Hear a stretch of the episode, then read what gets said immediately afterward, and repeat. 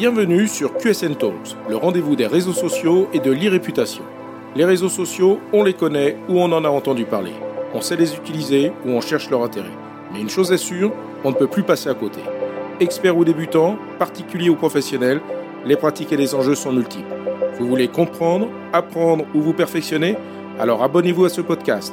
Je suis Frédéric Foscani, spécialiste des réseaux sociaux et de l'e-réputation, consultant, formateur et conférencier. Je vous propose ici des astuces, des news, des analyses, des conseils et les dernières tendances.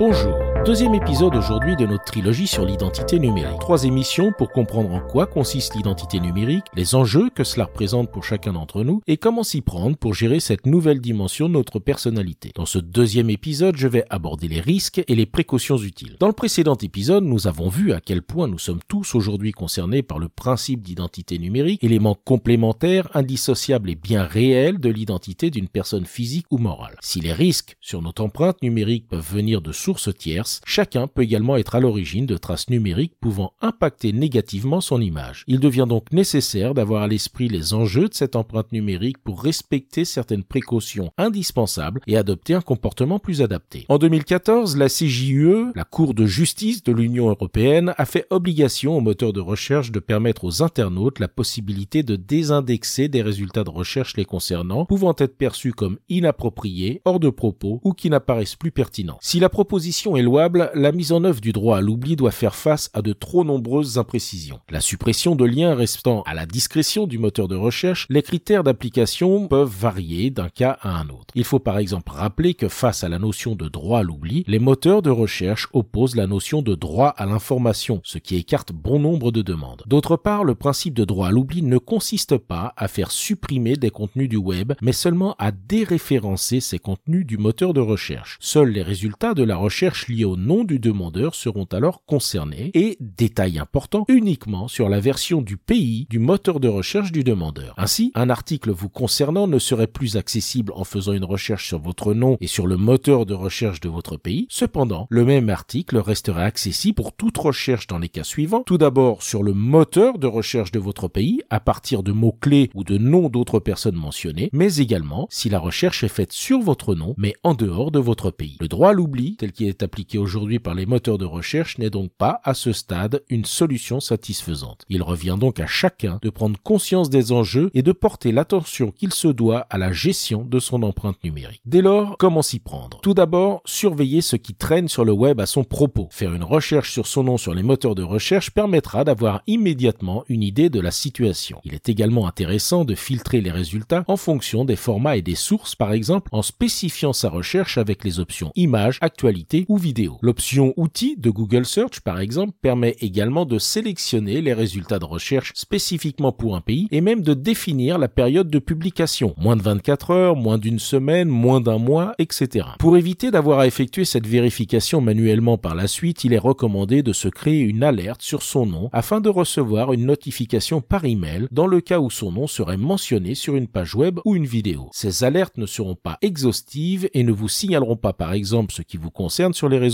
Pour cela, chaque réseau social vous adressera ses propres notifications, à condition, bien sûr, d'avoir créé son profil sur la plateforme concernée. Quoi qu'il en soit, créer une alerte pour être informé d'une publication mentionnant son nom sur le web est le minimum qu'il convienne de mettre en place aujourd'hui. Des outils gratuits permettent cela et il est par exemple possible de le faire directement au travers de Google en utilisant la solution Google Alert qui vous permet de créer des alertes sur votre nom tout comme sur d'autres sujets. Vous pouvez également utiliser la solution gratuite proposé par Talkwalker, qui est une solution de veille professionnelle. Talkwalker Alert vous permettra la même veille que celle proposée par Google Alert, mais intègre quelques sources supplémentaires comme les blogs, les forums et les tweets. En termes de précaution, il faut garder à l'esprit que nous pouvons être notre pire ennemi pour notre propre empreinte numérique. Par méconnaissance ou par insouciance, notre propre comportement peut finalement contribuer à créer des traces négatives sur notre image. Quelques réflexes et bonnes pratiques peuvent aider à éviter certains risques. Tout d'abord, prendre systématiquement le réflexe de gérer les paramètres de confidentialité de ces profils sociaux. Si vous vous créez des profils sur les réseaux sociaux, la première précaution consiste à mieux identifier ce que ces plateformes savent de vous et ce qu'elles en font. Pour cela, visitez systématiquement les paramètres de confidentialité de votre profil. Avec la réglementation RGPD, ces plateformes sociales nous indiquent avec beaucoup plus de précision les données qu'elles collectent à notre sujet et ce qu'elles peuvent en faire. Il est alors possible de gérer dans ces paramètres ce que l'on décide d'autoriser à la plateforme. N'oubliez pas non plus de retourner de temps en temps voir si vos réseaux sociaux préférés n'ont pas ajouté de nouvelles rubriques dans cette partie paramètres et confidentialité de votre profil social. Ces paramètres évoluent régulièrement sans pour autant que l'on en soit informé. Généralement, certains nouveaux paramètres sont configurés par défaut dans l'intérêt de la plateforme qui n'est pas forcément le nôtre. Autre précaution, apprendre à bien séparer sa vie privée de sa vie professionnelle. Nous touchons là à nos propres comportements. Si vous utilisez les réseaux sociaux à titre personnel, sachez que tous vous permettent de privatiser vos contenus afin d'autoriser uniquement les personnes de votre choix à accéder à vos publications. Petit rappel notamment pour les plus jeunes qui un jour chercheront à entrer sur le marché du travail car il est habituel aujourd'hui qu'un recruteur cherche des informations complémentaires concernant un candidat au travers des informations accessibles publiquement sur Google et les réseaux sociaux. Enfin, précaution ultime concernant les traces que nous pouvons laisser sur notre empreinte numérique tient aux conséquences de nos actions, de nos publications et de notre comportement en général dans l'univers du web et des réseaux sociaux. Dans un précédent épisode, j'ai précisé à quel point nos propres agissements sur le web peuvent laisser des traces indélébiles, voire même peuvent contribuer à engager notre responsabilité. Je ne saurais donc trop vous recommander d'écouter l'épisode 6 de QSN Talks à ce sujet. Sachant que nous sommes par conséquent nous-mêmes acteurs de notre identité numérique, il est primordial d'avoir conscience des conséquences à court, moyen et long terme de nos propres agissements sur le web et les réseaux sociaux pour ne pas avoir à regretter nos comportements du passé. Et enfin, ce qui ne sera peut-être plus notre souci à ce moment-là, mais sera peut-être celui de notre entourage. S'il faut se préoccuper de son identité numérique tout au long de sa vie, il serait bon de s'en préoccuper pour ce qu'elle deviendra une fois que nous ne serons plus là. Facebook permet par exemple de nommer une personne qui sera autorisée à gérer son profil ou le supprimer après le décès de son propriétaire. Mais de façon plus générale, il faudra certainement prévoir de nommer dans ces dernières dispositions une personne habilitée à appliquer notre dernière volonté en la matière, comme par exemple supprimer ou non nos profils sociaux et en prenant bien la précaution d'indiquer les identifiants de connexion, identifiants dont beaucoup ne se souviennent plus. Pour ne pas terminer sur cette note un peu triste, parlons des enfants, ou plutôt de leurs parents, qui seront de plus en plus connectés et qui diffusent déjà de nombreuses photos, vidéos et informations de façon publique concernant leurs enfants. Il serait bien là aussi de se préoccuper des conséquences de ces actions sur l'identité numérique future de son enfant. Certains s'en soucient, cette fois de façon peut-être extrême, en faisant le choix du prénom de leur enfant sur la base de la disponibilité de noms de domaine sur Internet. Entre ces deux attitudes, il y a certainement un juste milieu à trouver.